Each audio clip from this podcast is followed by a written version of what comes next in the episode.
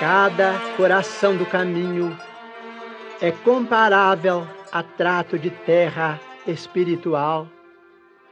Muitos estarão soterrados no pedregulho dos preconceitos ao pé de outros que se enrodilham no espinheiral da ilusão, requisitando tempo enorme para se verem livres.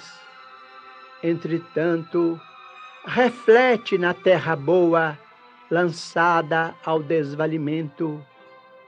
É aí que todos os elementos geradores da inércia se instalam. Terras abandonadas, terras órfãs, criaturas que anseiam pelo adubo da fé, almas que suplicam modesta plantação de esperança e conforto. Esses solos desprezados. Muitas vezes te buscam fronteiriços, descerram-se-te a visão, na fadiga dos pais que a dor manifesta, suplicia e consome, no desencanto dos companheiros tristes que carregam no peito o próprio sonho em cinzas, no problema do filho que a revolta desgasta, na prova dos irmãos que sorriem chorando para que lhes não vejas os detritos da mágoa. Se já podes ouvir o excelso semeador, semeia, semeia. Sabes que a caridade é o sol que varre as sombras. Trazes contigo o dom de esparzir o consolo. Podes pronunciar a palavra da bênção.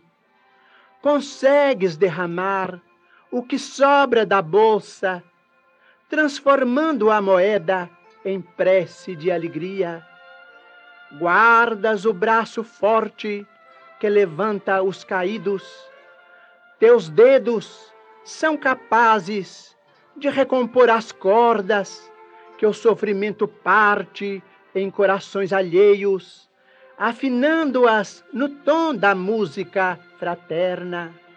Retens o privilégio de repartir com os nus a roupa que largaste, nada te freia as mãos no socorro ao doente, ninguém te impede, enfim, de construir na estrada o bem para quem passa e o bem dos que virão. Não te detenhas, pois, no vazio das trevas. Planta a verdade e a luz, o júbilo e a bondade.